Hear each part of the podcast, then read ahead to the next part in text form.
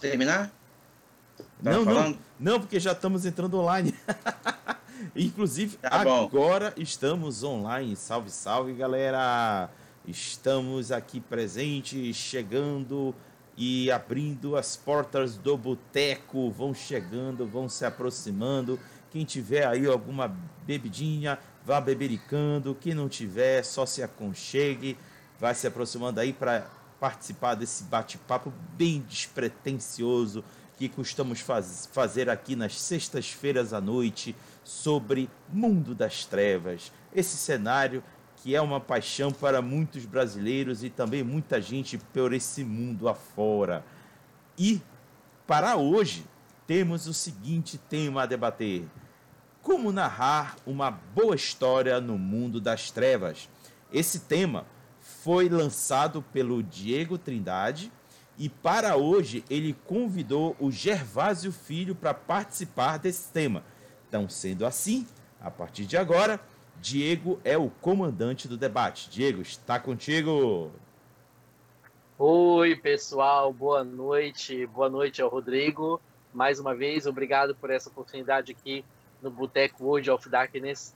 E nosso convidado especialíssimo de hoje, diretamente da antiga capital federal do Brasil, do Rio de Janeiro, Gervásio Filho.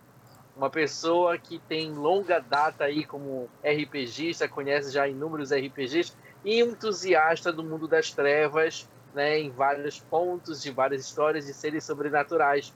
Gervásio, para nós é uma honra ter você aqui, né, nesse Boteco do World of Darkness. Basicamente, você é convidado de nós paraenses, de todo mundo, para estar tá aqui podendo dar a sua ideia sobre o nosso tema. Obrigado, prazer. Meu nome é Gervásio Filho, eu jogo RPG já há 25 anos. Começou em 96.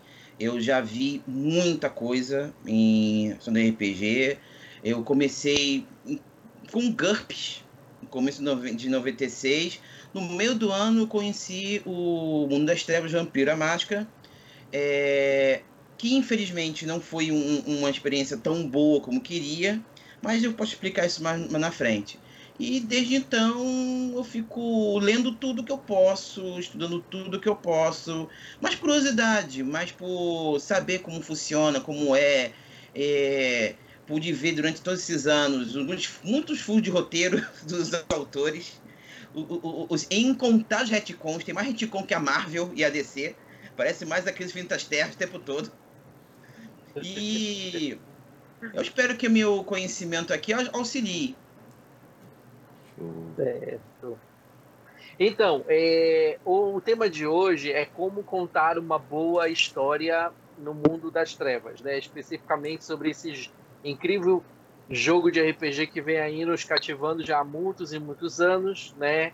É, é claro que durante esse período acabamos por ter uma decepção aqui e ali, mas no geral o nosso sentimento é um sentimento assim positivo de querer ter boas experiências, de querer nos divertir. Afinal, o propósito do RPG é diversão.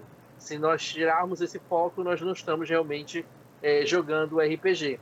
E para começar, eu gostaria de abordar com vocês, né, o Rodrigo, é, assim como o Gervásio, que compartilha agora, me parecem que são filhos da década de 90, né, como RPGistas. Diferente do meu caso, que eu não sou filho da década de 90, eu sou mais novo é, do que vocês. Eu sou filho da década zero, né, a primeira década do século 21.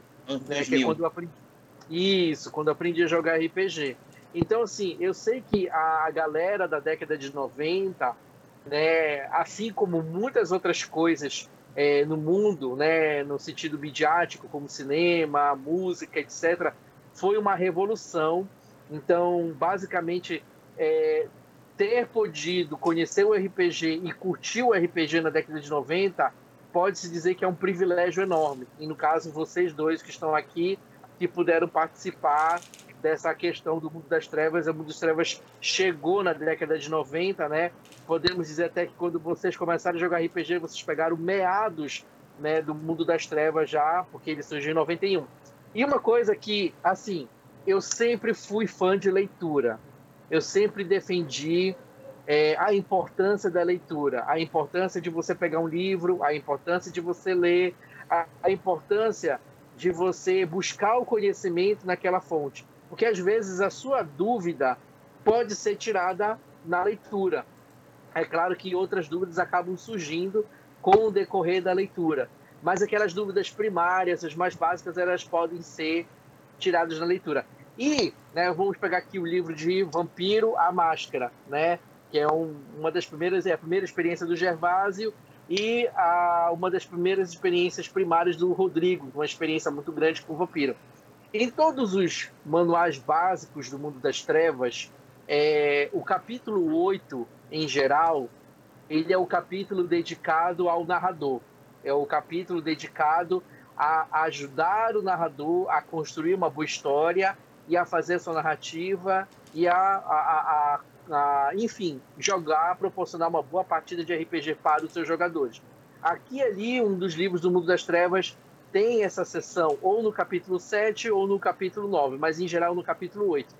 A minha dúvida é, quem já usou essa ferramenta? Né? E para que, que serve ela? Ela realmente tem serventia, essa ferramenta, ou não tem serventia? O que vocês acham? Escolhe aí quem Eu, começa. Rodrigo. Eu? Então bora, partiu. Ah, partiu, pronto. então vamos lá. Gente, uh, ah, para quem já conhece o jogo há muito tempo, nós aqui, até, até o Diego, que é da, dos anos 2000, é, já tem assim plena noção do tema e do tom que é, é recomendado. Não vou dizer exigido, porque não dá para você exigir que os jogadores sigam a par e passo o que, que o livro diz. Mas trata-se como recomendações. Então o livro recomenda um tema e um tom. E esse capítulo que o Diego citou é exatamente isso. O autor ou autores do livro tentar passar, tentando passar para o leitor como eles recomendam que deva se apresentar o jogo aos jogadores.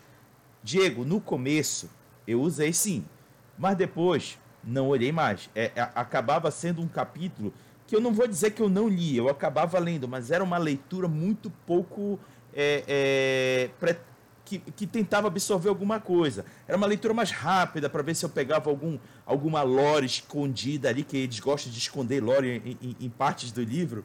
Aí eu passava a leitura meio que corrida, mas sim, gente, eu recomendo a leitura desse, desse capítulo, principalmente para quem está começando no cenário.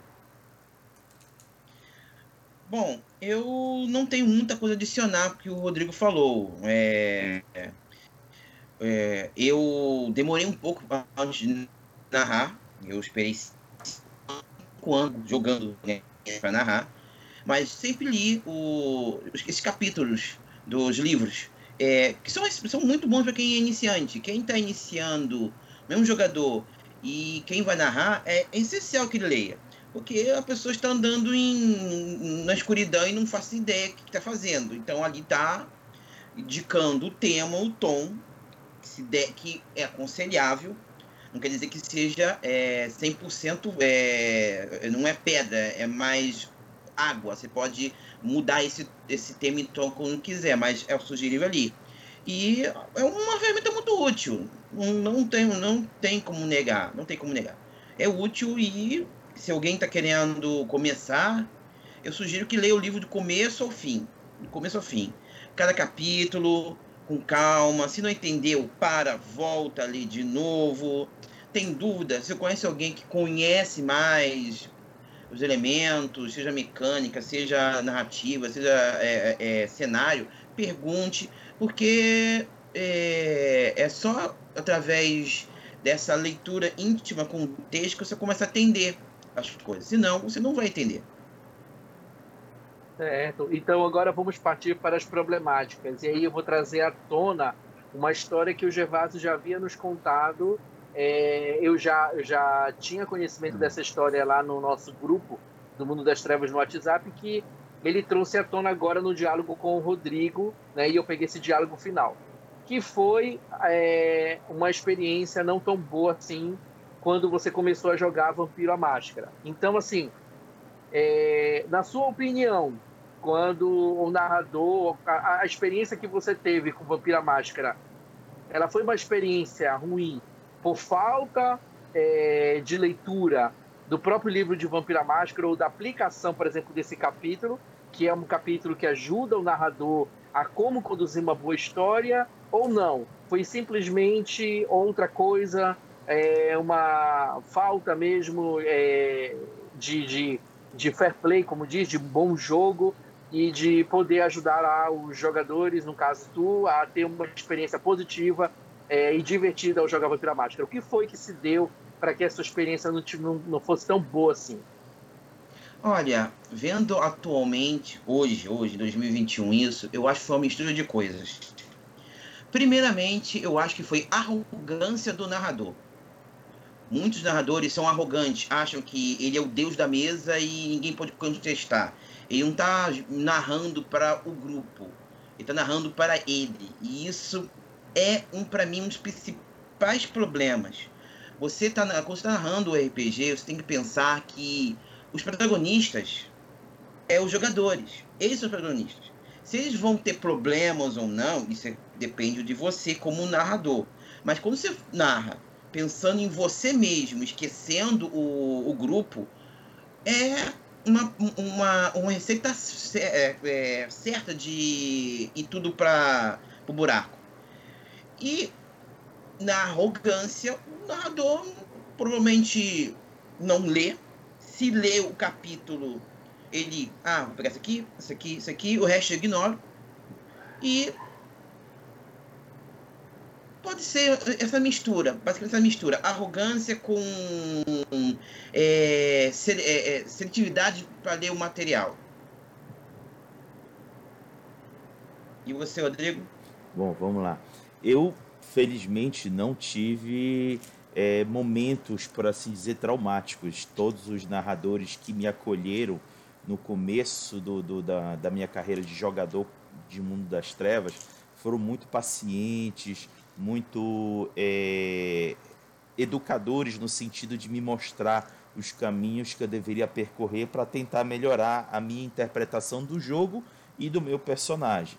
No entanto, gente, eu confirmo o, o, que, o, o que o Gervásio está falando, porque já escutei muitos relatos aqui em Belém de pessoas que tiveram uma péssima experiência é, tentando jogar Mundo das Trevas, ou também, quem sabe, RPG, mas a gente está aqui meio que falando especificamente de Mundo das Trevas, e tive, é, já, já colhi, já escutei relatos, é, principalmente de mulheres, galera, principalmente de mulheres, que são muito mal acolhidas por determinados grupos. Eu quero deixar aqui bem ressalvado, galera, que não é todo mundo. Há grupos tóxicos, sim, no meio do RPG, incluindo o mundo das trevas. Então, é, é, a gente precisa saber fazer meio que uma triagem. Por isso que eu sempre recomendo, é, toda vez que alguém for querer jogar RPG, procure os grupos de RPG que atuam na sua cidade, porque geralmente eles têm já algum tempo de trabalho que traz uma boa história da carreira deles. O que, que eu chamo de boa história? Eles têm uma boa história de acolhimento, eles têm uma boa história de buscar ensinar a quem procura eles como se jogar o RPG ou um jogo específico. É, é, eles já carregam nas costas boas avaliações. Por quê? Porque se eles fossem péssimos orientadores, muito provavelmente os encontros deles não teriam vingado o quanto vingam é, por tanto tempo. Aqui em Belém, por exemplo, nós temos grupos como Resistência RPG, nós temos grupos como RPG Pará, que eu atuo, temos o, o, o Delas RPG, temos o, o Icamiabas RPG, entre outros, e esses grupos são muito dedicados a acolher novatos, claro que eles pegam pessoal que já joga há algum tempo, mas a dedicação deles é acolher principalmente pessoas que querem conhecer o RPG. Então eu deixo essa minha recomendação para encerrar essa fala meio que longa, que não é para ter sido tão longa. É, se você que está escutando a gente quer conhecer o mundo das trevas, procure esses grupos. Ou, ou, ou, na sua cidade com certeza tem algum que já é longevo, que já tem um trabalho reconhecido pela comunidade. Procure eles. Eu tenho certeza que eles vão abrir os braços e dizer: Vamos conhecer. Diego? Eu acho que ele caiu, infelizmente. É, ele, travou. Bom, então eu, eu vou conduzir, tá bom, Gervásio? problema. Gente, tá. não se preocupe com isso, não. Às vezes acontece isso, problemas técnicos. Vamos lá. Gervásio, é, tem uma coisa assim que eu aprendi ao longo dos anos, é, que é, eu considero uma ferramenta fundamental para é, conduzir, para criar uma boa história no RPG. E não é especificamente de Mundo das Trevas, é qualquer jogo de RPG. É o uso da ferramenta da sessão zero onde a gente tem várias outras coisas dentro dela que ajuda a, a, a, entender o que cada um quer. Você costuma usar a sessão zero? Sim, na verdade, eu não faço uma sessão zero, eu faço micro é, é, formações antes de começar a, a mesa. Por exemplo, se eu vou começar uma mesa num dia X, eu vou falando com os jogadores duas, três semanas antes de, de falar. Atualmente, com recursos de mídias sociais, eu consigo mais facilmente é, mandar uma mensagem geral para todo mundo, explicando. Porque, infelizmente, com, com a idade, você descobre que você tem dinheiro para comprar as coisas, mas não tem tempo para jogar. Então, eu não tenho, eu não, eu não tenho o, o, o luxo de juntar todo mundo num horário só, que é difícil, para escolher uma coisa, para decidir coisas. Então eu, eu decido com, eu falo com o pessoal, ó, esse é o tema, esse é o tom, vou usar esses elementos, vou proibir esses elementos, é proibido isso, vou avisando. O jogador quiser participar e aceitar, beleza. Se não quiser, pode sair, fique à vontade. Não gosta? Acha que eu sou um tirano? Desculpa, eu tenho preocupado com o, a saúde da mesa. Não quero que os jogadores passem o que eu passei é... por causa de um ou outro jogador que, desculpe ter uma palavra, é um babaca. Entendi. É, uma, uma, é como você falou, a saúde da mesa, ela não é só para quem está dentro dela, mas também até aqueles que não vão ficar nela.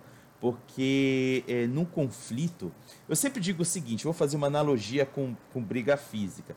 Numa briga física, você pode até vencer a luta, mas um soco tu vai levar. Ou seja, é, numa discussão, num, dentro de uma mesa, palavras, como diz a, a música, palavras mordazes que machucam, machucam tanto, vão acabar afetando um e outro. E fica aquela coisa uhum. ruim, aquele sentimento ruim. Então é, é importante usar Aquele a sessão. clima pesado. Exatamente. E se for uma pessoa próxima a você, pode até ser um, uma rusga na, numa história de amizade que foi ocasionada por uma falta de diálogo no começo, na sessão zero. Por isso que eu considero a sessão zero fundamental, que ele é o momento certo para a gente colocar as cartas na mesa em, em que cada um diz, olha, eu quero isso e eu não quero isso. Isso é fundamental.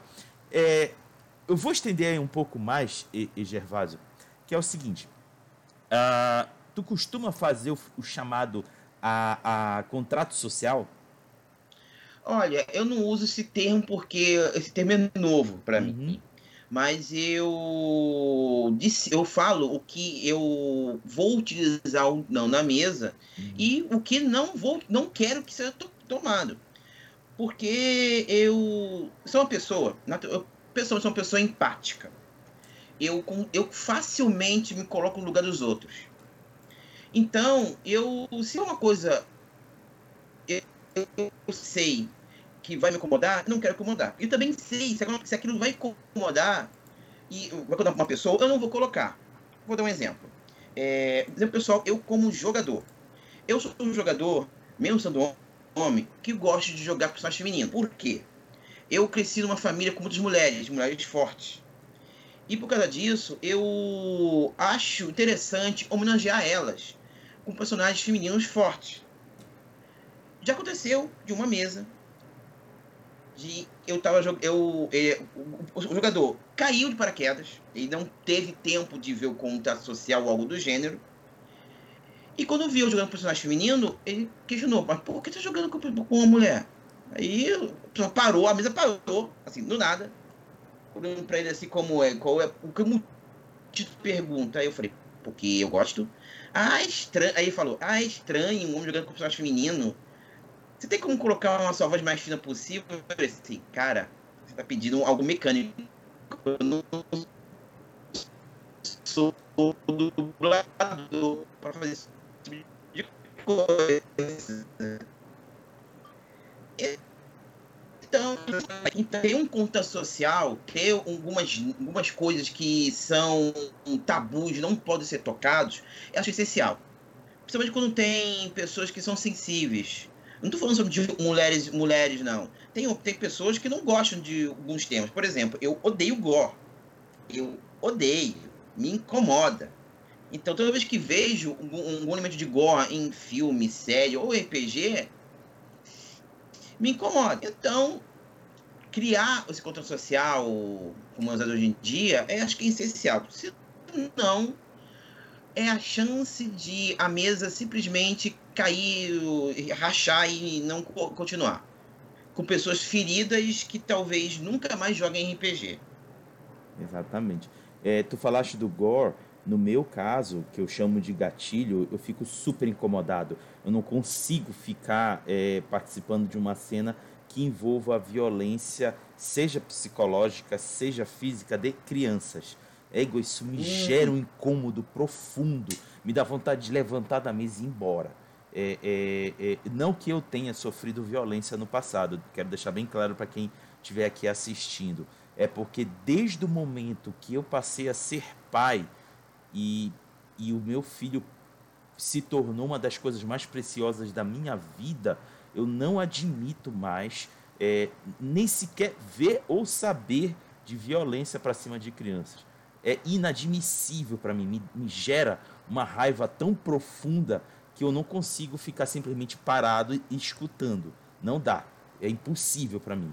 Aí eu gosto de sempre deixar claro para todo mundo que estiver na mesa que é algo que eu não consigo lidar. É, é, eu, eu, eu te entendo perfeitamente. Mas vamos lá. Eu tenho uma solução. Eu tenho uma solução. Não é muito boa para temas sensíveis. Você pode citá-los sem explicitá-los. Só se for essencial para a trama. Digamos. Uhum. Digamos que estamos fazendo uma mesa de investigação numa cidade corrupta, é, cinzenta como o Rio de Janeiro. E está tendo uma, uma série de assassinatos em séries com mulheres. Estilo Deck Estripador da vida.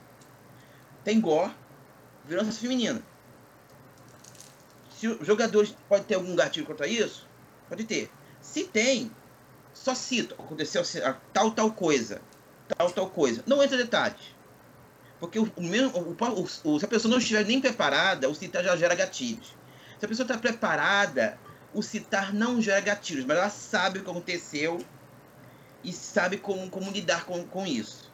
Você tem que ter muito cuidado, você tem que pisar em ovos, literalmente, como você está tá escolhendo muitos temas sensíveis. Principalmente o mundo das trevas, que, meu Deus, é, é, é um, um, local com um tema sensível a cada esquina. Verdade. É, inclusive, tem. Tá aí uma coisa que eu gostei muito nessa quinta edição do Vampiro à Máscara, que a, o apêndice dele vem com algumas dicas de como você lidar com temas sensíveis no jogo.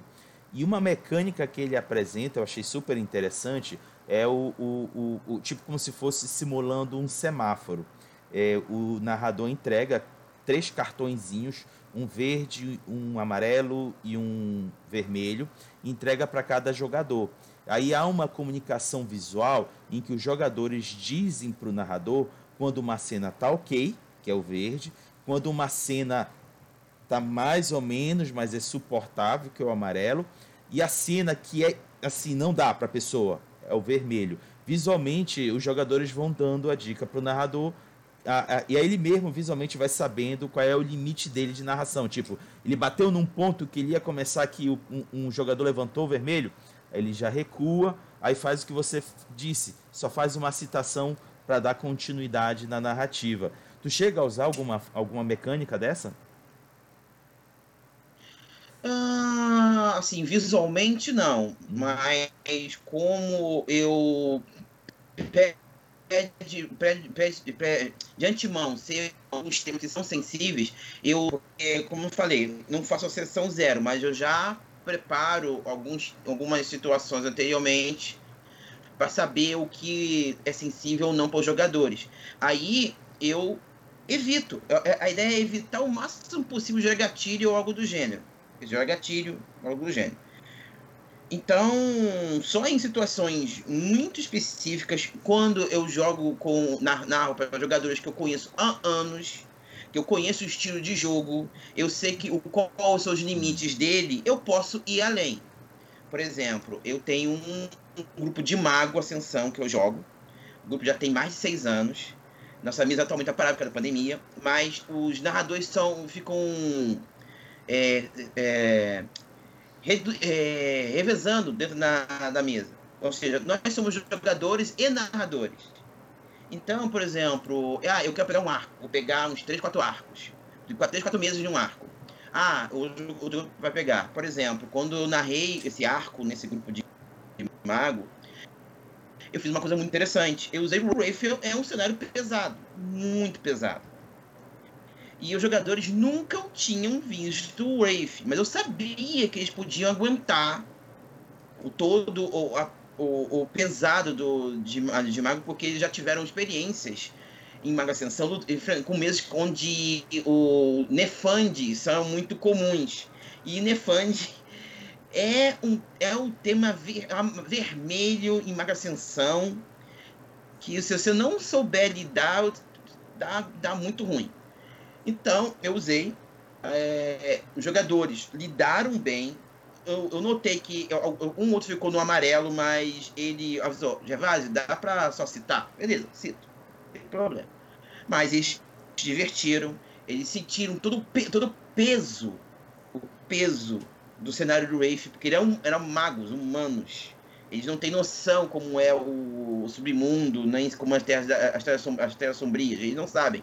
Quando eles tocaram com isso, quando eles viram isso, quando eles sentiram isso, eles fazem, caramba, meu Deus, eu não quero morrer não. Um dos magos do grupo assim, eu vou fazer uma rotina porque eu não quero morrer. Se eu morrer, eu vou reencarnar direto. No nível. Não só o jogador, o personagem ficou traumatizado no nível que eu vou fazer isso. Sim. Bom, se funcionou, funcionou ou não, não sei, porque não, não, não, não peguei de novo o ar com eles, mas. Eu acho que o Diego voltou. Diego, você está aí? Está! Oh, Pessoal, oh, eu tive um problema de sinal grave aqui. Eu tive que ligar para minha operadora e eles resolveram imediatamente. E, e Diego, nem Sorte te conto. Sua. É, e Diego, nem te conto que já deu tempo até da gente escrever a sexta edição do, do Vampiro Mágico. Olha! Olha, eu vou escutar tudo que o Gervásio falou, porque eu sei que vai ficar gravado aí, Isso. né? É, e eu quero muito ter ouvido a resposta dele. Não vou pedir para ele repetir, mas assim, quando eu tava pré, quando ele ia terminar de comentar, eu ia ler para ele o seguinte: eu peguei aqui o Mago Ascensão, terceira edição, certo? Aqui na parte do capítulo 8, né, da parte de narrativas, olha só, é, assim, basicamente esse capítulo ele é dividido em três partes. Ele diz, é, ele ensina para a pessoa que vai ser um narrador o que é ser um narrador. Numa, no segundo momento, ele dá algumas ferramentas para o narrador usar na sua mesa para que ele possa ter sucesso. E em terceiro momento, ele dá um exemplo de histórias, né? De como ele pode contar uma história. Por exemplo, assim, eu não tenho ideia de uma história, mas se eu for nesse capítulo, eu vou ter algumas ideias, várias ideias, né? Inclusive, existe algumas histórias já no capítulo de forma já estruturada. Tipo, segue esse caminho e aí você vai construir uma boa história. Lá na primeira parte desse capítulo, que está em todos os manuais básicos. Eu repito para quem está nos, nos escutando aqui: Diego, eu não tenho uma água sessão. Eu tenho lobisomem apocalipse. Tenho lá isso? Tem. Eu tenho Changery o Sonhar? Tem. Tá lá em Changery, tá? Minha aparição, que foi traduzido recentemente pelo grupo Dicto Morto, está lá no capítulo 9, no deles é 9, tá? O, o, o, o, o sessão narrativa. Deixa eu só confirmar aqui Continua aí. Eu tenho meu, uma aparição. O capítulo 9. Só confirmar aqui, adoro pegar as referências, né? Referências, é capítulo. Perdão, é capítulo 7 do, do, do Aparição. E aí, é, olha só o que é dito aqui a respeito da primeira parte sobre essa experiência que o Gervásio teve né, na, na narrativa dele. Diz assim: não se imponha sobre seus jogadores. Ninguém gosta de tiranos e pode ser fácil para o narrador se transformar em um sem querer.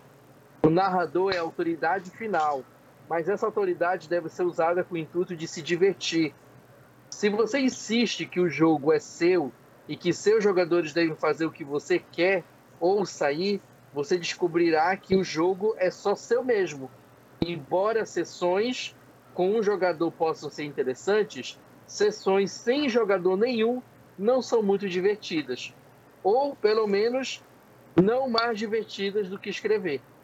Ou seja, aqui nesse capítulo, em um parágrafo pequeno, nós já temos uma ajuda a quem vai ser, a quem vai ocupar essa posição de destaque, de importância numa mesa de RPG, né? Já ajudando essa pessoa a entender o papel dela como narrador.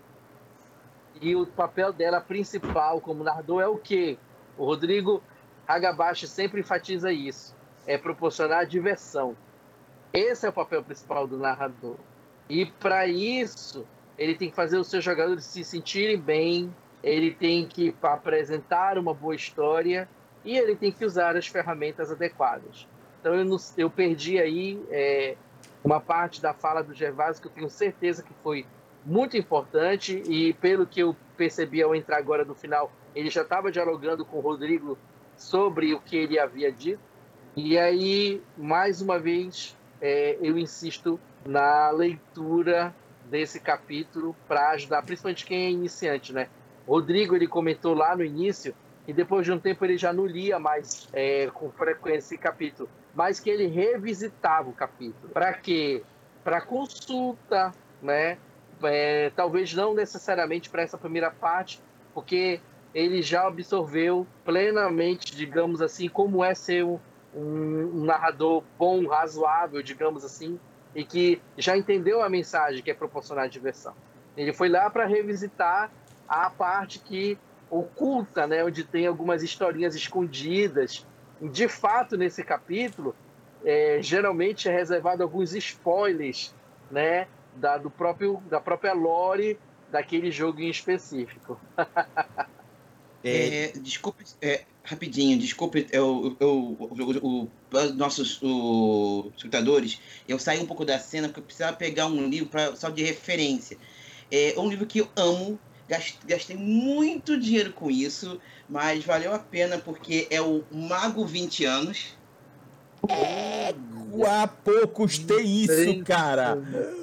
Na época custou barato, hoje em dia é impraticável. E o capítulo narrativa é o capítulo 7. Você pode, pode ter ver só, como é lindo. Eu, eu, eu, não li esse livro todo ainda, porque são mais de 500, já, ainda vai 500 e quase 600 páginas. Só que no final desse capítulo, ah, deixa eu ver aqui, cadê? Eu até passei, caramba. Passei. Ah, eita, caramba. Temos uma coisa muito interessante que é tipos de crônicas para cada tipo. Crônicas tradições,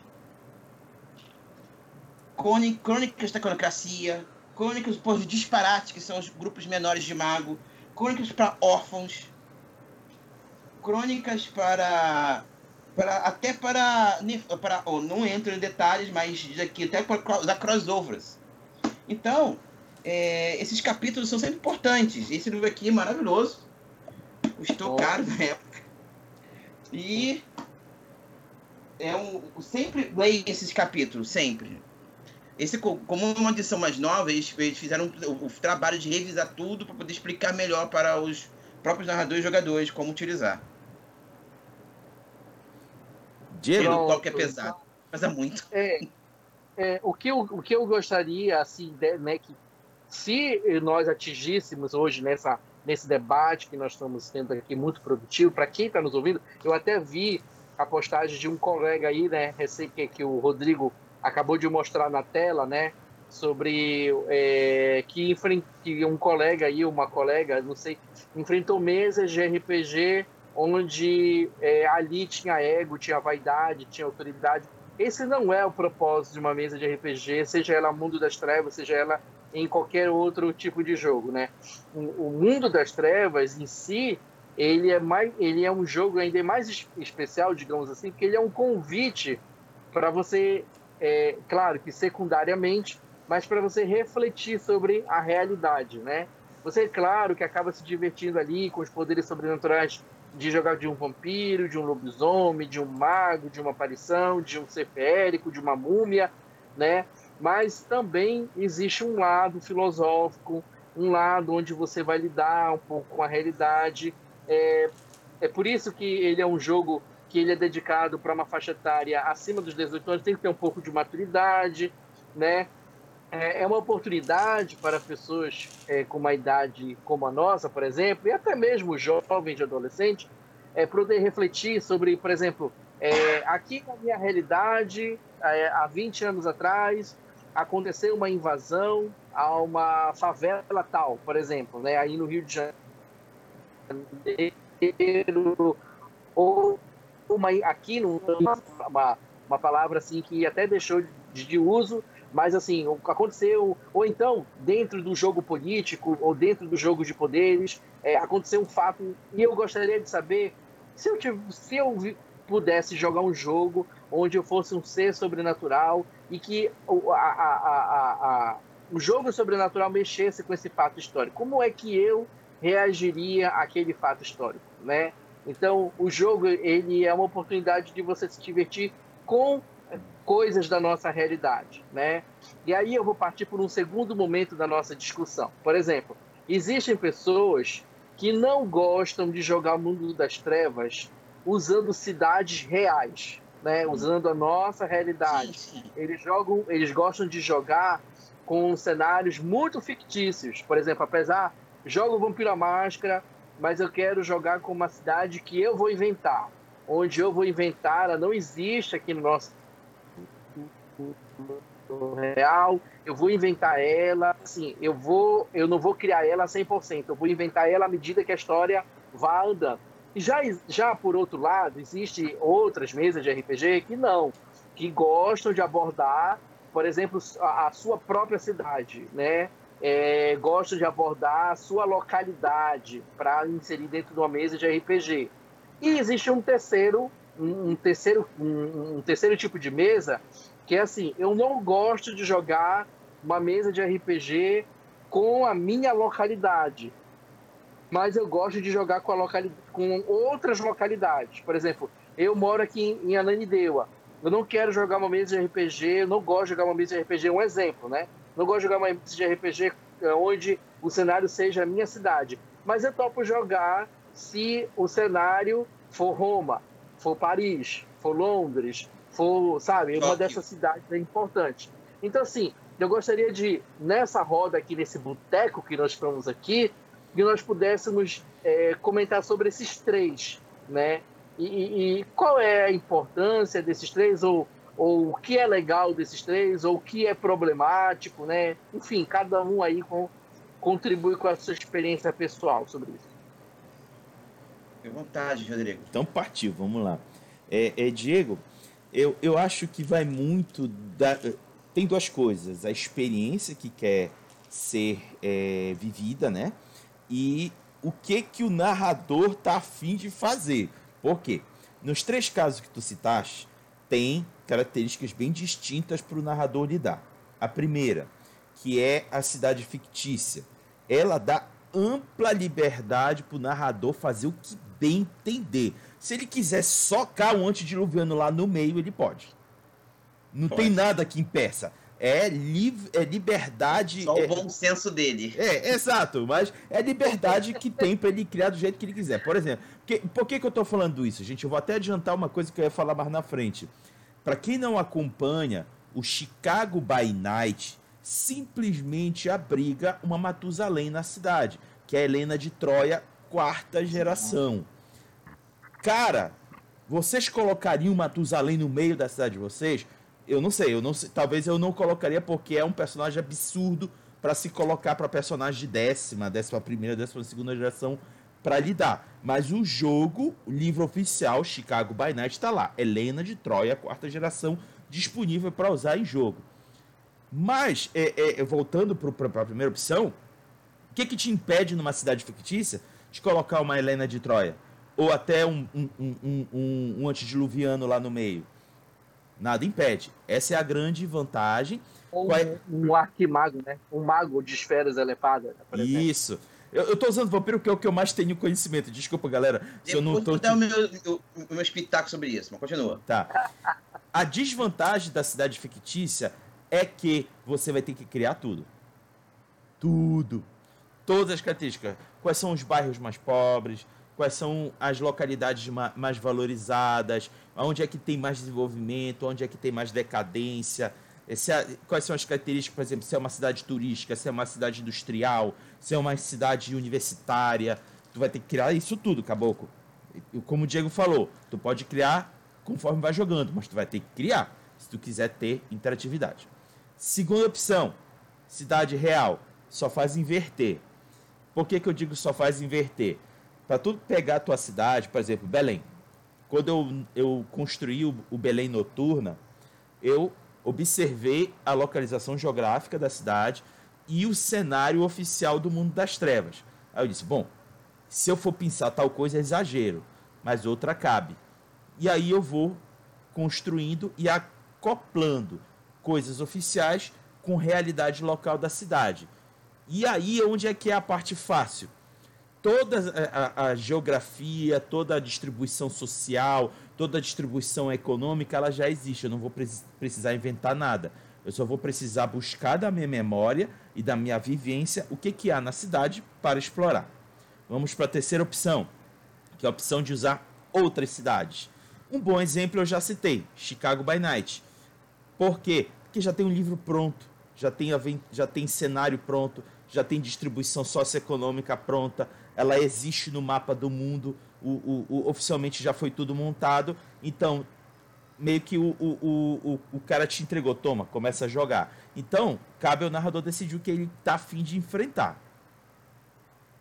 Legal. É, bom, eu vou concordar com o Rodrigo em gênero, número, gênero, número, grau e caso, completamente. É, eu vou dar uma analogia muito simples com quadrinhos. A DC Cosmic tra trabalha com cidades fictícias. Todas as cidades são fictícias. Todas. São ruins? Não, cada uma tem o seu tema. Metrópolis é um tema meio futurístico, heróico. Gotham faz, faz as cidades do, do, do mundo serem piores, a pior cidade do mundo para existir. São temas que auxiliam naquela narrativa. A Marvel trabalha com cidades reais. A Marvel Comics. Você poucas vezes cidade não uma cidade não não não existente. Quando existe é de algum reino fictício, tipo Latvéria, tipo Wakanda ou alguma cidade mítica escondida. E nesses três temas, todos eles são válidos. Todos eles são válidos. Depende muito de quão o narrador está disposto a escolher e utilizar. Eu, pessoalmente, já usei todas as três.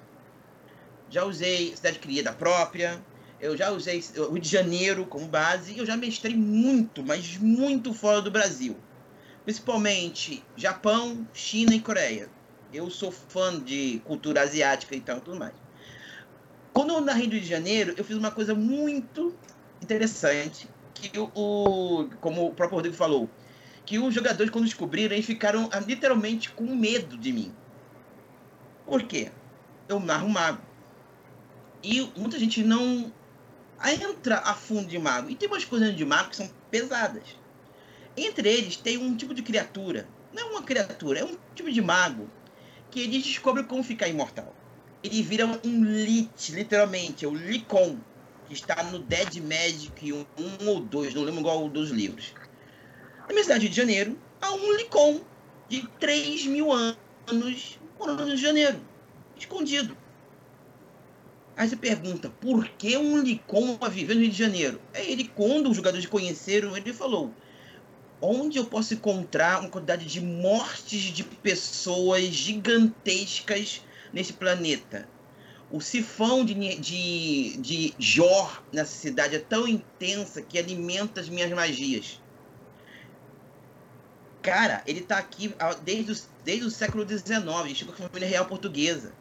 E tá aproveitando toda a situação de morte, de, de, de destruição, de, de, de, decadência que a cidade gera para ser, ser ressonância para os seus poderes. E quando os jogadores encontraram eles, simplesmente eles não sabiam como lidar. Eles nem sabiam o que é um Licon. Um dos jogadores demorou um pouco depois quando descobriu ele quase é um equivalente um, a um Tusalém. Não é tão velho quando ele é de Troia. A de Troia tem pelo menos uns 4, 5 mil anos de vida. Mas o, a criatura em si é extremamente poderosa. E eu utilizei na mesa. Eu não tive medo de utilizar. Eu não tenho medo de utilizar esse tipo de coisa. Eu sou um narrador, como narrador de mago. Eu gosto de dar muito fantástico. Eu acho que o fantástico ele contrapõe com o real. E em todos os cenários de.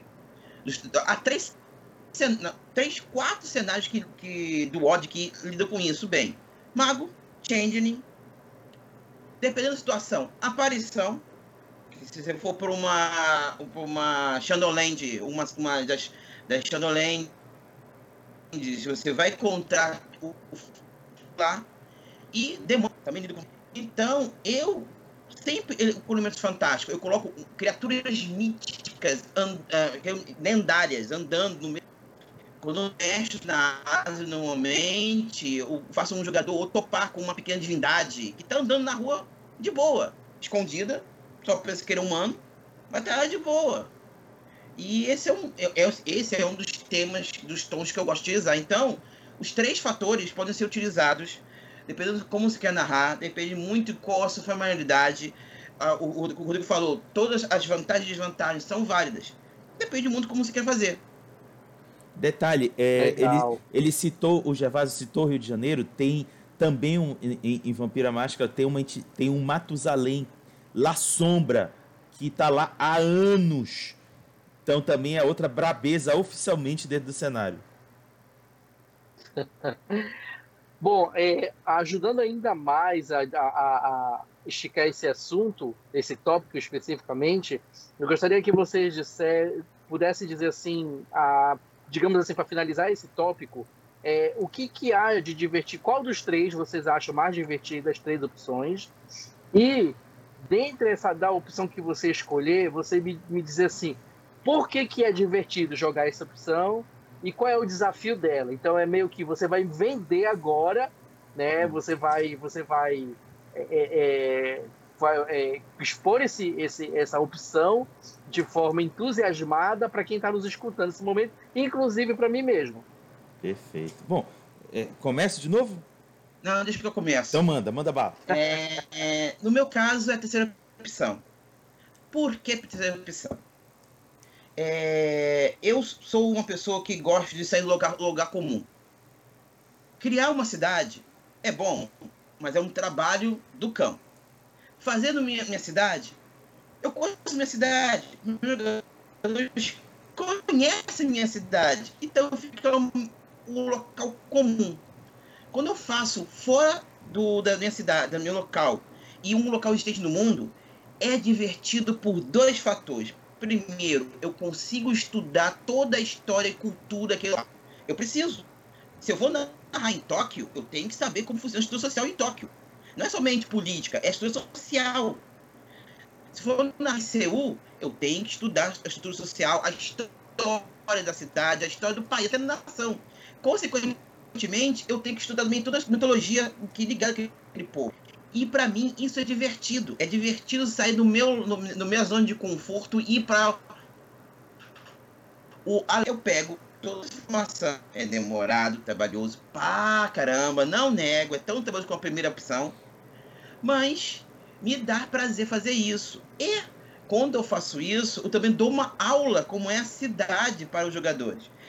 Eu já tô com, já tô com material já, já há algum tempo preparado de Seul é, é, para narrar para Mago, só que ainda não encontrei jogadores. Eu tô querendo encontrar jogadores. Também tenho que arranjar tempo, porque uma coisa, a idade faz você não ter mais tempo para nada. Então, é, o primeiro fator é este, procurar, estudar. E o segundo fator é você pode é, usando materiais, dando, elementos da, da, primeira e da segunda dentro da terceira, porque você, como está criando a cidade que você não conhece e está estudando, você pode colocar elementos que você quiser dentro dela. Normalmente são cidades que não têm versões oficiais. Eu tento fazer o máximo possível para ser coerente. Eu não posso colocar uma coisa sem sentido. Eu, quando faço, eu tento regionalizar o local. Por exemplo, se eu for narrar, por exemplo, Vampira Mágica Seul, eu não vou usar os nomes dos clãs ocidentais na cidade. Não faz sentido. Porque o vampiro, quando vai chamar-se de Ventru, ele vai chamar com um nome que faz condizente com a cultura da nação dele.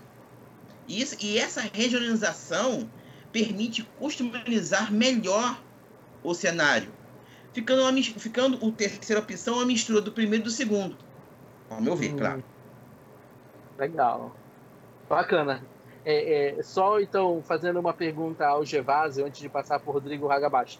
No caso, Seul, a capital da Coreia do Sul, não é isso? Sim.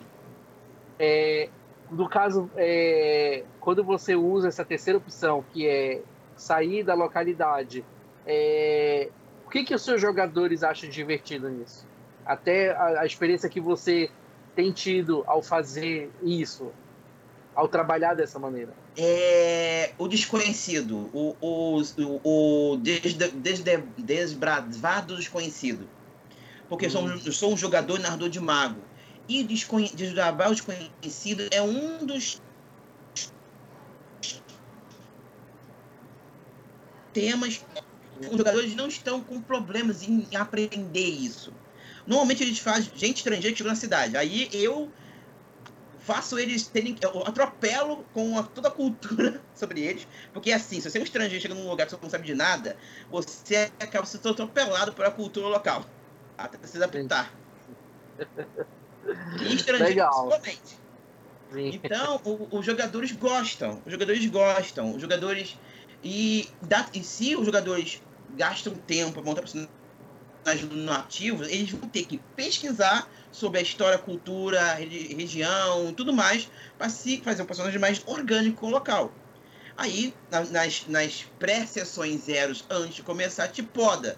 Ah, vou fazer um, vou fazer um mago de tal tradição lá em Seul. Ó, essa tradição não é comum em Seul. Pode, pode ser um ou dois. Porque não faz sentido a cidade ter essa tradição, não tem esse contexto. Já esta encaixa melhor, é mais próximo. Eu vou dar um exemplo clássico.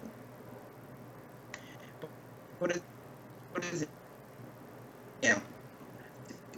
em Seul é um, uma extremamente europeia. Era tempo de colocar outros costumes culturais dentro dessas essas, essas questões culturais como bem menores só que se você quiser ver bem, há uma tradição, uma tradição há um grupo de espadas que encaixa completamente nisso. Os Unlung, que são chineses, que tem uma estrutura de hierarquia similar de Hermes, na verdade, as mais rígidas que as de Hermes. Além de gerar o contexto de briga cultural, porque os Unlung são tradicionalmente chineses.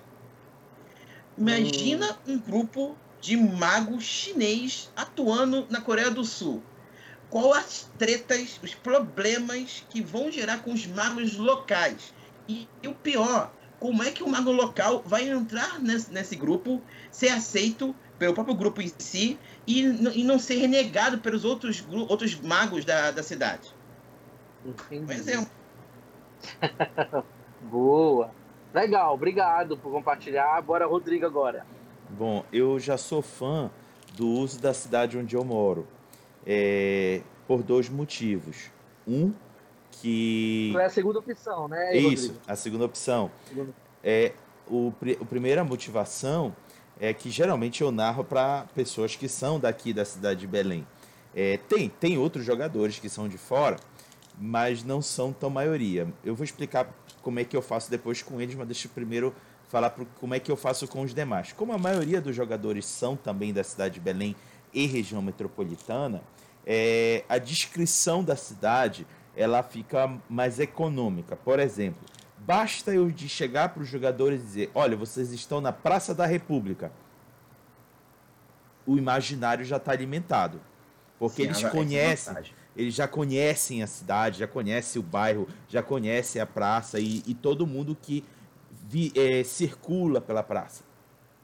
Então, eu, eu consigo economizar meu tempo de fala para descrever a cena em específico. Tipo, que NPCs eu quero que esteja lá na hora, como eles se comportam, como eles reagem diante das ações dos jogadores. Então eu acabo me valendo desse conforto geográfico para poder explorar o que eu mais curto, que é a narrativa. E a segunda motivação é que eu gosto de localizar minha cidade. Para quem me acompanha no canal, lá no YouTube, é, é, eu, por exemplo, Vampira Máscara, região metropolitana de Belém. Terra Devastada, região metropolitana de Belém. É uma forma de eu é, não só exaltar a minha cidade, como apresentá-la a quem estiver assistindo. São essas as duas motivações. E, Rodrigo, o que, e com, com, com, o que, que os seus jogadores acham divertido? É, fazendo a mesma pergunta que eu fiz ao Gervasa, eu faço para ti. Porque eu já eu, eu percebo que tu tá nessa jornada de trabalhar com a segunda opção há muito tempo, né? Uhum. Então, assim, o, o que, que eles acham divertido e qual é o desafio de trabalhar com a segunda opção? O, o, o que tem sido divertido aí é, é, é eu vou me recorrer às ferramentas operacionais que eu tenho usado, é que como eu tenho grande conhecimento da cidade, afinal de contas eu vivo nela há 45 anos, é, é, eu sei muitos detalhes dela. Por exemplo, tem um personagem de um jogador que ele foi especificamente em dizer que o prazer que o personagem sente é de caçar. É, não vou chamar de, é, daqueles traficantes menores, tipo como se fosse boca de fumo e tudo mais. Eu já sei mais ou menos aonde eles poderiam estar nos bairros da, da cidade de Belém e como se faz para chegar lá. Como se faz para chegar lá. Ô, Rodrigo, então, oi? você travou um pouquinho. Você pode repetir um, ah, mais ou menos um pouquinho? Em que parte o, o, o ficou? É, pegou, cortou na parte que o, do jogador que gosta de caçar traficante. Pum, aí travou. Tá, perfeito. Então, como o jogador já me relatou, é, ele gosta de caçar é, é, é, é, esses mortais que têm envolvimento com o narcotráfico, só que eles são peixes menores, que estão na boca de fumo, estão vendendo pacotinhos, então é, o personagem gosta de caçar, é, essa expressão, caçar, é, a presa básica que eles gostam, que ele gosta. E aí eu conheço os bairros aonde potencialmente essas figuras estariam, sei como que caminhos o personagem teria que tomar para chegar nessas pessoas. Então, a riqueza de detalhes é, é o que diverte os jogadores, porque eu percebo eles curtindo a, a, a descrição que eu vou fazendo, porque eles se empolgam com as reações. Por exemplo, vou dar um exemplo. É, o, o, o, esse próprio jogador disse: Ó, eu quero caçar um cara que esteja sentado numa mesa de bar. Eu prontamente cacei no, no, no, no, Google Maps, que o Google Maps tem a ferramenta Street View, e sabia exatamente onde tinha um bar é, do, do jeito que ele queria. Eu só fui direto para lá, abri o Street View e disse: Olha, é esse o bar. Tem um cara assim, usando boné para trás, uma camiseta de futebol, uma bermuda é, é, estampada, tomando uma, um copo de, de glacial. Nossa, na hora enriqueceu toda a cena e o jogador se sentiu bastante à vontade para desenvolver o personagem. Então, é nesse ponto que eu acho que é bacana para eles. Legal. E agora eu vou fazer uma coisa muito especial, que eu acho que as pessoas vão gostar ao nos, nos estarem assistindo agora.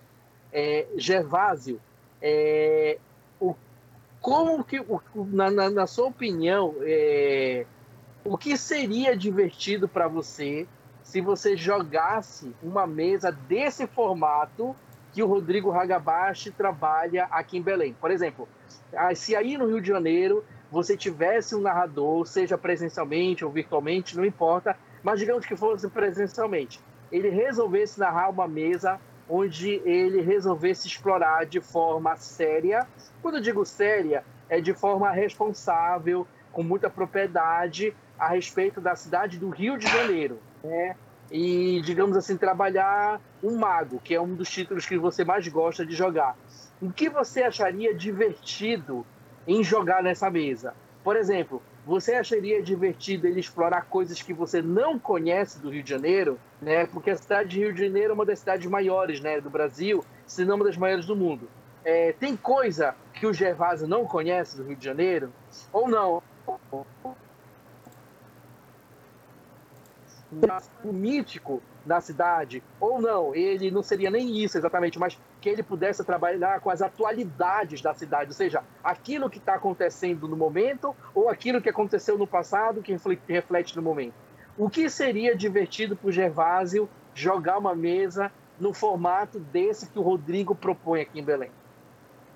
Oh, vamos lá. É... Rio de Janeiro é uma cidade muito antiga. Ela é uma das cidades mais antigas do Brasil.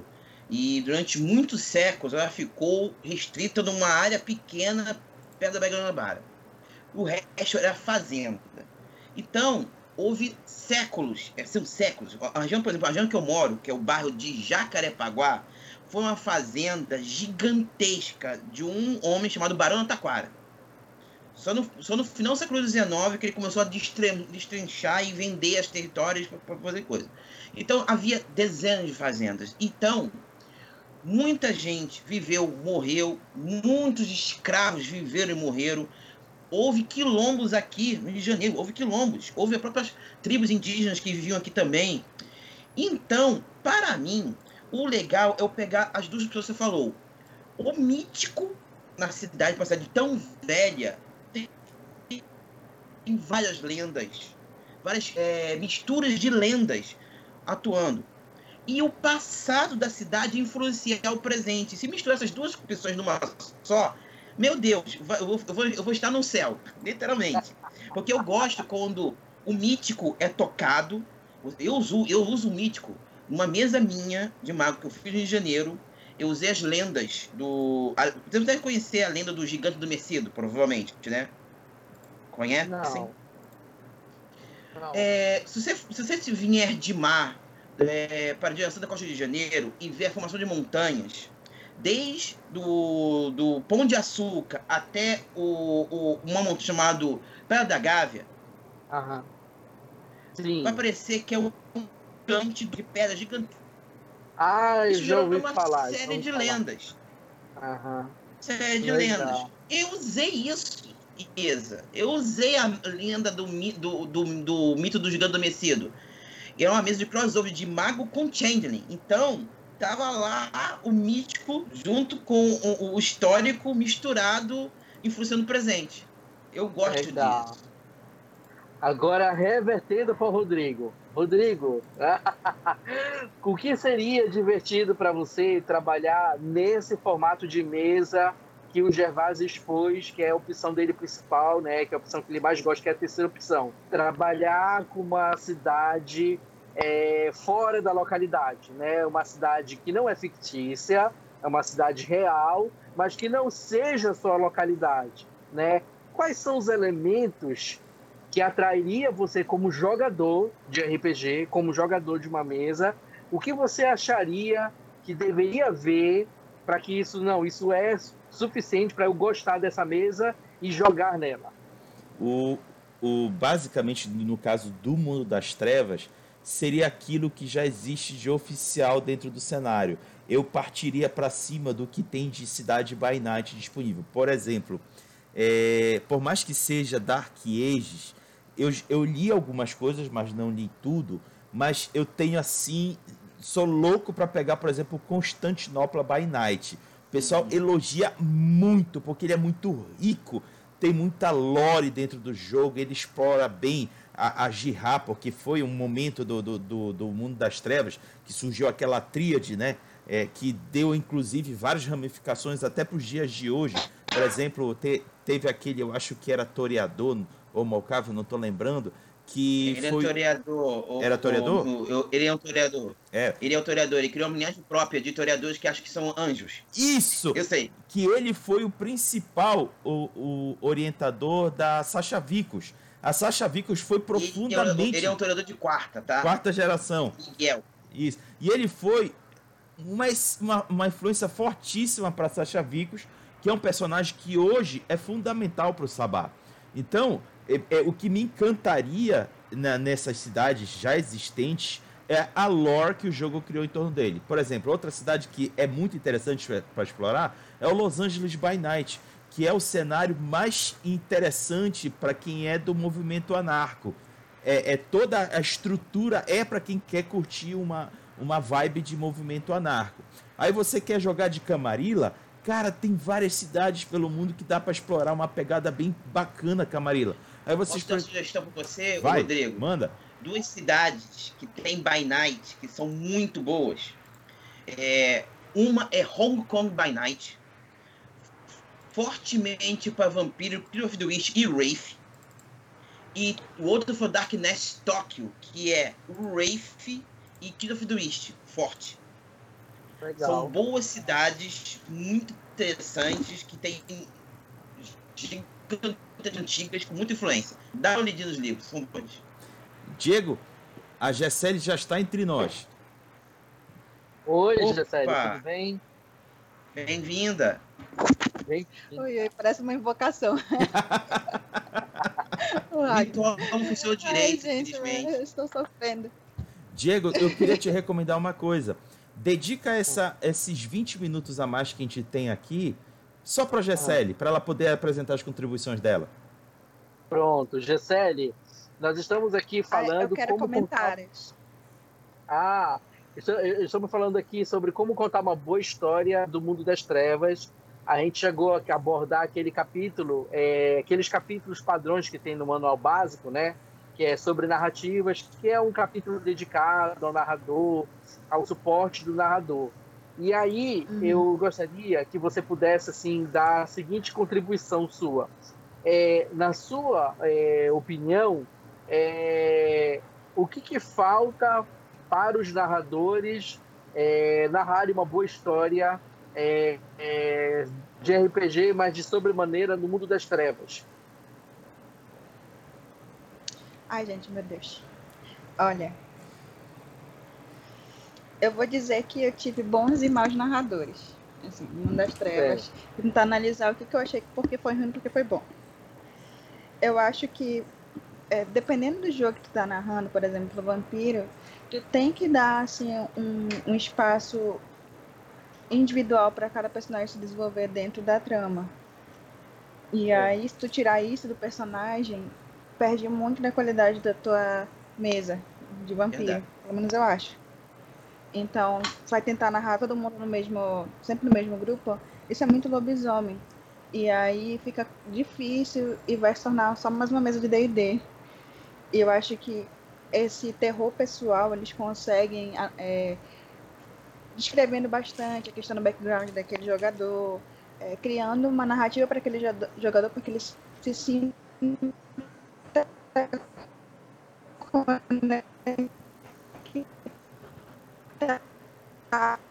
da história que eu estou contando.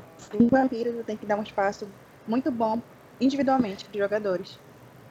Agora, lobisomem, é, isso de forma geral, né? Porque sem, sem falar na, na, no conteúdo em si. Uhum. Lobisomem, eu acho que. Assim, eu não consigo narrar lobisomem, mas se tiver algum narrador aqui, desculpa. Eu acho que sabendo introduzir os jogadores dentro da tua proposta é muito importante. Porque é, os mestres, o mestre que eu tive, eles é, conseguiram descrever bastante cenários, eles estudavam o local e me fazia parecer que eu estava dentro daquele carne. E cada carne mudava bastante de acordo com o local que eu estava. E eu acho que isso foi uma boa narração para mim. Tu conseguia é, jogar e conseguia entender por que aquilo era diferente do outro lugar. Não, não parece só uma formulazinha de carne, cidade, não tem a menor diferença de onde tu tá jogando. Eu acho que quando tu joga em um local específico, tipo, o Raga normalmente narra em Belém, eu acho muito legal porque eu consigo me identificar. Mesmo se eu jogasse em outro local que não seja Belém, eu quero que pareça que eu tô jogando naquele local e não seja só uma cidade genérica. Ou um, um ambiente, um parque genérico, alguma coisa assim. E aí é, eu acho que é bem complicado quando tu consegue, quando tu não sabe distinguir, sabe, o local. Sim. É, é só para fazer um adendo, dentro do que tu tá falando, é assim, é, na tua opinião, por exemplo, o que que falta para um narrador? Nesses anos que tu vem jogando RPG, tu já deve ter chegado a, a alguma conclusão dizendo assim, em todos os narradores, de maneira geral, falta isso para que eles sejam bons narradores. Eles já são narradores esforçados, porque ser narrador já é um desafio. Mas a gente sempre enxerga, de maneira geral, o que é que falta para que ele seja melhor daquilo que ele já está se propondo a ser. Na tua opinião, o que é que falta? Eu acho que preparação de mesa. Como é. RPG de Mundo das Trevas é um RPG muito narrativo, contado, tu se preparar, eu digo até escrever um pouco da tua crônica, é muito importante. Porque se tu vai assim, achando que vai dar conta só com a imaginação, assim, na hora de. de é... Como é que fala, meu Deus?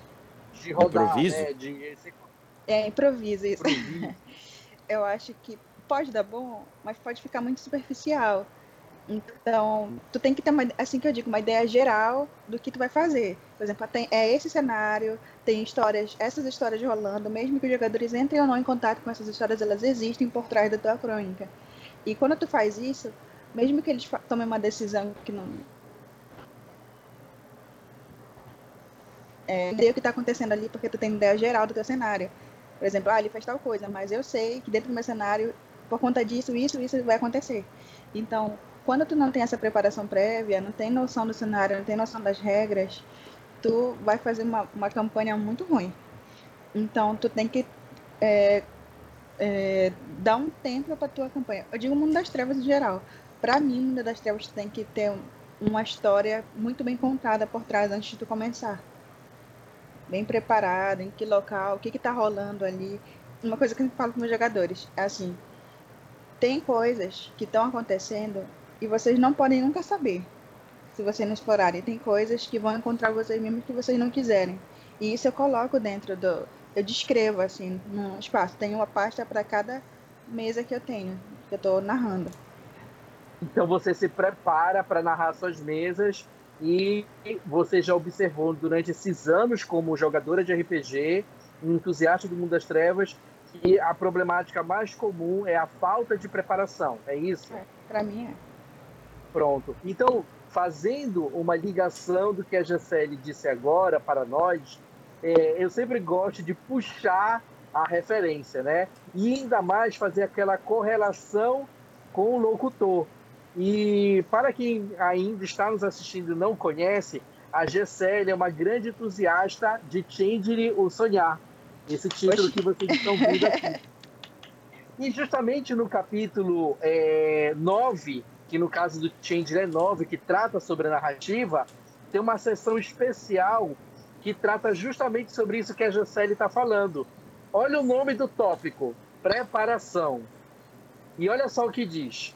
Muito embora os jogadores ajudem a narrar enquanto jogam, eles não podem criar o contexto da história nem povoá-la com personagens que os protagonistas encontrarão o narrador precisa se preparar antes do jogo.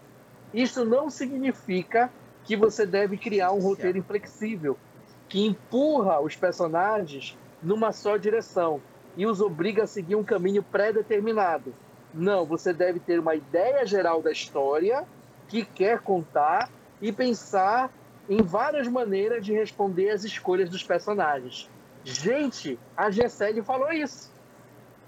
Foi ou não foi? Verdade. Então, verdade. não é verdade? então... Mas isso é essencial. Eu acho que é essencial. Preparar a, a, o cenário que você vai mestrar, preparar a mesa é essencial. Senão vai ficar muito perdido e você mesmo, o narrador, se perde. É claro que. Então, e, oi, eu só esqueci de dizer. E ainda aqui nessa, nesse nosso boteco, eu esqueci de dizer uma frase que eu sempre costumo repetir. E o Gervásio vai estar ouvindo agora. Gervásio, a leitura liberta. A leitura liberta, né? Então, assim, importante essa preparação, justamente para que a, a, o narrador, é, o jogador não precisa ler todo o livro. Né? Lá no início, o Gervásio falou da importância de ler o manual básico, né? Mas aqui no dia de hoje nós estamos tratando sobre o narrador. Esse sim, ele precisa se esforçar pelo menos para ler o máximo de conteúdo possível do livro, porque assim o narrador ele precisa dominar as regras, ele precisa dominar a história, ele precisa ter um pouquinho de preparação, que é o que a Jancelli falou com essas próprias palavras. Parece que ela estava lendo o livro de Chandler, né? Que ela tirou as palavras exatamente dessa parte de preparação. E o Gervásio complementou agora. Mas a, a, a, a pergunta que eu deixo novamente, Gisele, se a preparação é tão importante, por que, que os, os, a maioria dos narradores negligenciam a preparação? E aí eu junto o Gervásio e o Rodrigo para responderem junto contigo após a tua fala.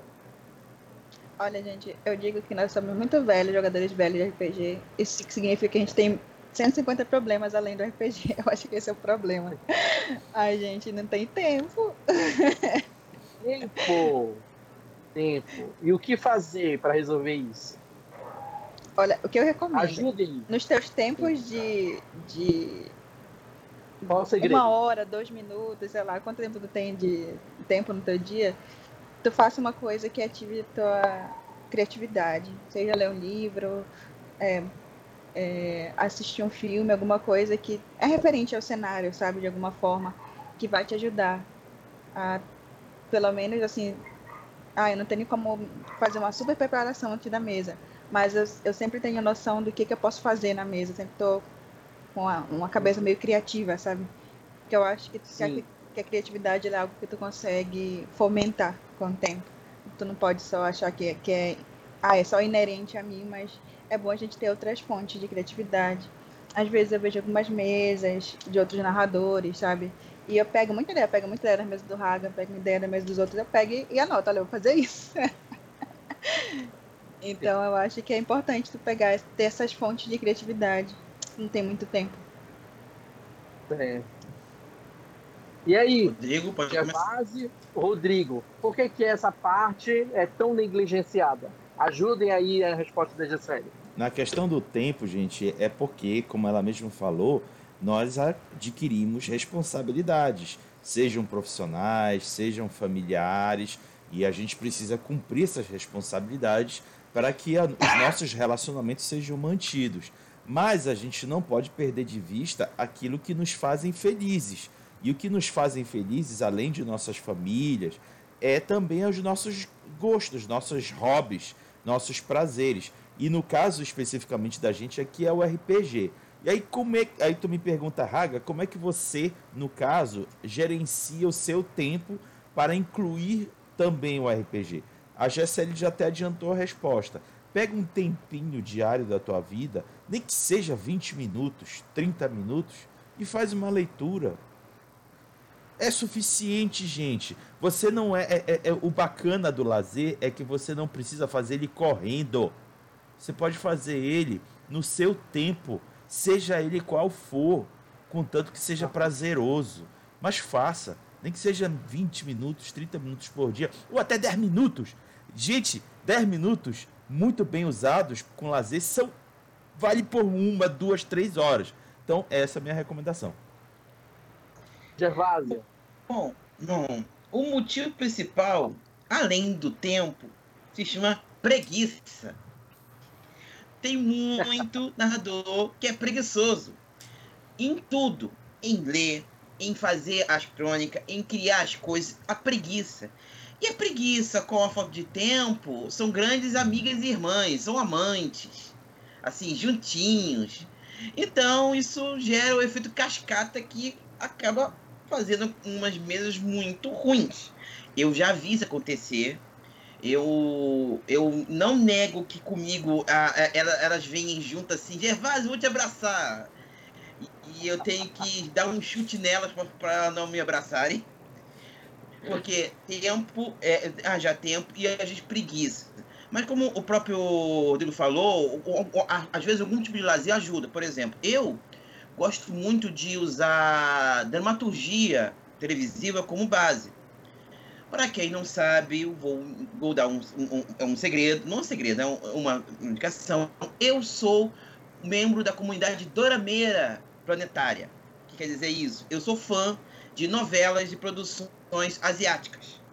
Seja ah, novelas, seja filme. se, dá o, se dá o nome de dor, dorama. É uma corrupção da palavra drama em japonês. Aí vira. Aí quem é dorama é dorameiro. E uma coisa que eu gosto das produções televisivas asiáticas é que eles abusam de elementos fantásticos, abusam de estudar, de usar as lendas deles.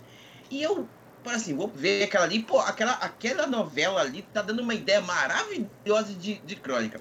Vou dar um exemplo. Eu mestrei há uns três anos atrás uma trichote de, de, de uma variação sério meu, que é o Vampiro de Jade, que é uma variação de vampira mágica na Ásia, ignorando o Oriente, mas encaixando os vampiros cainitas na Ásia como uma mitologia deles. É difícil, é complicado explicar tudo, mas eu encaixei. Nomes próprios, cultura própria, origens próprias. Eles são cainitas, mecanicamente, mas eu não acredito que são cainitas. Para isso, eu mestrei em Tóquio. Principalmente no bairro de Akihabara. O ba a cidade elétrica. Literalmente o local que não, do não dorme. E eu coloquei que aqui o bairro de Akihabara é, uma, é um bairro onde nenhum vampiro pode ter, pode ter um, santo, um, um covil. Lá é uma área de passagem e de alimentação. Fale. Só para confirmar, eu já estive pessoalmente lá e é exatamente isso que, que ele está falando. A, a noite é tudo, o tempo todo, gente para cima e para baixo, tudo funcionando. Nossa. Prazer, já sério. Conhecer você. é... Então, o que, que eu fiz de elemento fantástico? Na mesa tinha um, um Unzal, que era dono de um, de um bar, bar é, boate, e ele, sem querer, estava lá atendendo quando apareceu uma mulher, começou a falar com ele, começou a falar coisas do, do, do nascimento dele e do futuro dele. Aí ele parou assim, o que, que é isso? Ele fez um teste básico, ele é especialista como um Zunzal, é uma linhagem que gosta de estudar sobre mitologia, fantástico e por aí vai. Ele, para ele, ele conseguiu fazer. Quando ele veio e falou assim: caramba, eu estou à frente de uma caminho, a caminho do nascimento e do, do destino que estava lá fazer o quê? Beber martini. Ela queria beber martini.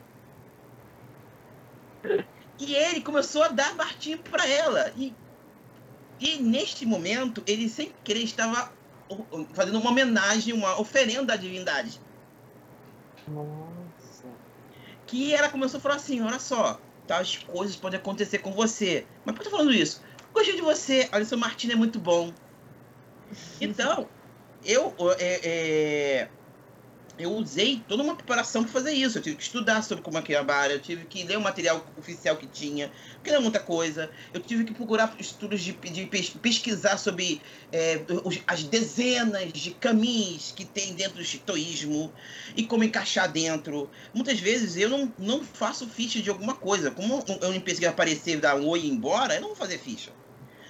Mas se for é, é, aparecer, eu faço alguma coisa. Por exemplo, uma coisa que eu fiz, pegando o cenário oficial, tanto de Hong Kong como de Tóquio, eu joguei é, os Tremor em Tóquio, porque eles estão sobrevivendo depois de terem sido quase destruídos em Hong Kong. Quando Hong Kong foi devolvida à, à China, os vampiros chineses decidiram invadir e destruir os Tremers da cidade. Eles fugiram, estavam há mais de 20 anos tentando é, ter algum local de poder em Tóquio e estavam fazendo de tudo. E quem estava lá, quem eles encontraram lá? Oliver Tracy, o, que era o regente da capela de Tremere de Hong Kong. Eu coloquei ele como regente do sobrevivente de Tremere na, em Tóquio. E ele estava lá porque ele precisava, ele estava ele tava com orgulho ferido para fazer um acordo com um Zal, que é o Salubres. Ele, que é um cara de sexta geração, que é sexta, sexta geração, teve que engolir orgulho para falar com um Zal de oitava. Porque o cara era o responsável por de informação sobre mística, mística, quem conseguia informação era ele. Nossa. Foi, uma, foi, complicado fazer tudo isso. Eu gastei mais ou menos uns 3, 4 dias fazendo isso. Olha, é, já estamos nos encaminhando para o fim. E aí é que eu vou usar mais uma vez o título de Mago Ascensão. E para endossar o que a nossa querida Gessele entrou aqui, e assim, ela deu a síntese de nossa abordagem hoje, o Mago 20 anos aí do Gevásio. Aqui no Mago terceira edição, nesse capítulo 8, ele tem uma seção específica que fala assim: inspiração e conceitos. Basicamente o que a Gessele falou e o que o Rodrigo também falou, que todos nós falamos, é que se nós não tivermos tanto tempo assim para fazer uma grande preparação da nossa mesa, nós podemos é, pelo menos nos preparar com a quantidade de combustível necessário. E o combustível necessário é inspiração. E aqui nessa sessão ele diz assim mesmo: ele dá apenas dois tópicos que ele diz que esses dois tópicos eles fornecem assim é, mais da metade do combustível para você ter uma boa mesa de RPG. Um deles é ouça os seus jogadores. Então, uma boa mesa de RPG, é, nós precisamos compreender que a história ela sim é uma construção coletiva, né? Então não é só o narrador, também tem os jogadores, aquilo que eles querem jogar e aquilo que eles pretendem jogar na mesa de RPG. E segundo, que é a ferramenta que a Gessele tocou. Fala aqui, ó, escreva. E aí eu vou ler as primeiras frases. Todos os bons narradores, olha como começa o texto. Todos os bons narradores concordam sobre a importância de anotar as coisas importantes principalmente no início da crônica. Não importa se você faz rabiscos num bloco de notas ou datilógrafa numa máquina elétrica, organiza um enorme banco de dados em seu computador. As anotações que você faz irão refrescar a sua memória depois. Então, é, uma das, um dos combustíveis é, da, da, da, de uma boa mesa de RPG é fazer um registro do que aconteceu, né? Porque baseado nesse registro do que aconteceu, você pode criar histórias ali na frente, baseado nas ações dos personagens que houveram na sua mesa ou baseado em algum fato histórico que ocorreu, né? E a, eu vou eu vou pedir que todos possam encerrar é, contribuindo é, com uma fala de como reforçar uma boa narrativa. Eu vou começar e aí eu convido para que a Jacelle finalize. Né? Aí fica entre o Gervásio e o Rodrigo aí serem os, os do meio. Bom, eu digo assim, uma boa história, ela é contada, é, tem, tem que ter três elementos. Então, todos que estão nos ouvindo aí, gravem esses elementos. Tem que ter preparação, Dentro dessa preparação, você precisa é, buscar conhecimento. Isso requer leitura ou requer pesquisa, mas de qualquer jeito você vai ter que ler. Não adianta. Sem leitura, você não vai conseguir ter profundidade, você não vai atingir um resultado tão bom. Se você quer se divertir realmente, você quer sentir aquela, aquela diversão, aquele lacreme né, da diversão, esse lacrem, ele é obtido por profundidade. E essa profundidade requer leitura. Então, você vai precisar se preparar, você vai precisar ler. E terceiro e o mais importante, você precisa se divertir com aquilo que você está jogando, que você está narrando. Você não pode é, jogar uma mesa de RPG ou se propor a narrar algo que você não goste. Às vezes os jogadores querem que você narre uma coisa porque eles gostam, mas se você não gostar, não vai adiantar. É melhor você dizer aos jogadores: olha, eu não vou porque eu, não é uma coisa que eu gosto de narrar, é uma coisa que eu gosto de tratar. Melhor que entre vocês, uma pessoa que goste tanto assim do assunto seja o narrador e se prepare para contar essa história. Então, essa é a minha fala. Vontade, Rodrigo. Tá, então vamos lá. Não concordo com nada que o Diego disse. O que importa é o narrador ter à disposição uma jaca cósmica. Quando nada der certo, arria a jaca cósmica e zera tudo de novo. Mentira, galera. Tô de sacanagem. arria a jaca cósmica. Meu Deus. Eu Mentira. de jaca cósmica. Não. Não. Isso é, é, é, que eu acho que é um pouco regionalizado. Mas, em resumindo, é, é basicamente isso. Quando tudo fugir ao controle do narrador, se valha de algum dispositivo que zere tudo. E o daqui é a jaca cósmica. Para quem não conhece, procure. É uma fruta bem grande. Eu pessoalmente acho ela muito feia. Agora imaginem ela gigante ao ponto de destruir um planeta inteiro. Então é essa a jaca Eu cósmica. chamo de Deus ex machina. Pronto. Bom, mas gente, para fechar, concordo com tudo que o Diego falou e só incluiria o que ele leu ainda agora do livro. Permita que, que os jogadores se manifestem e contribuam com a narrativa. Gervásio, está contigo.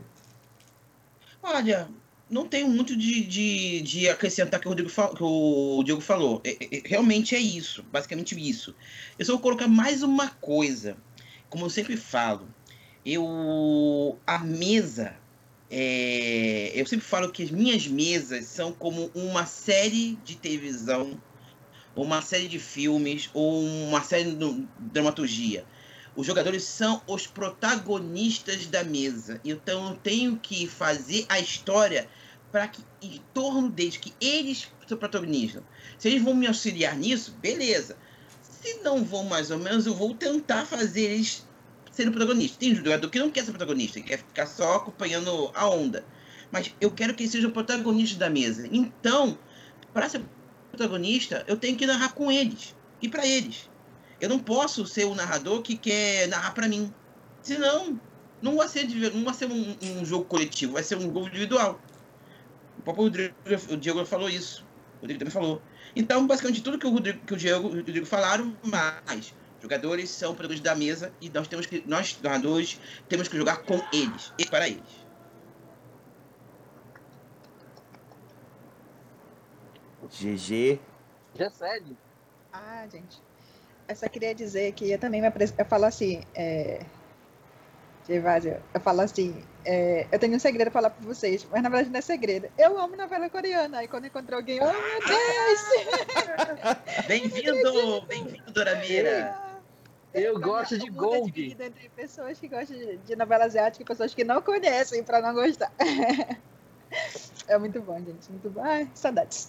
E aí. Dá, dá, muito, dá, dá muitas ideias para mesa. Dá, dá nossa, ideia. dá muita ideia. Tu fica. É, eu vou usar isso aqui, gente. Muita ideia mesmo. E aí. É, uma coisa que eu gosto de fazer, assim, eu sempre falo, é, eu sou igual o, o Diego, toda vez ele, ele repete a frase dele, eu repito a minha. Gente, eu escrevo muitos contos. Isso, isso me anima tanto, sabe?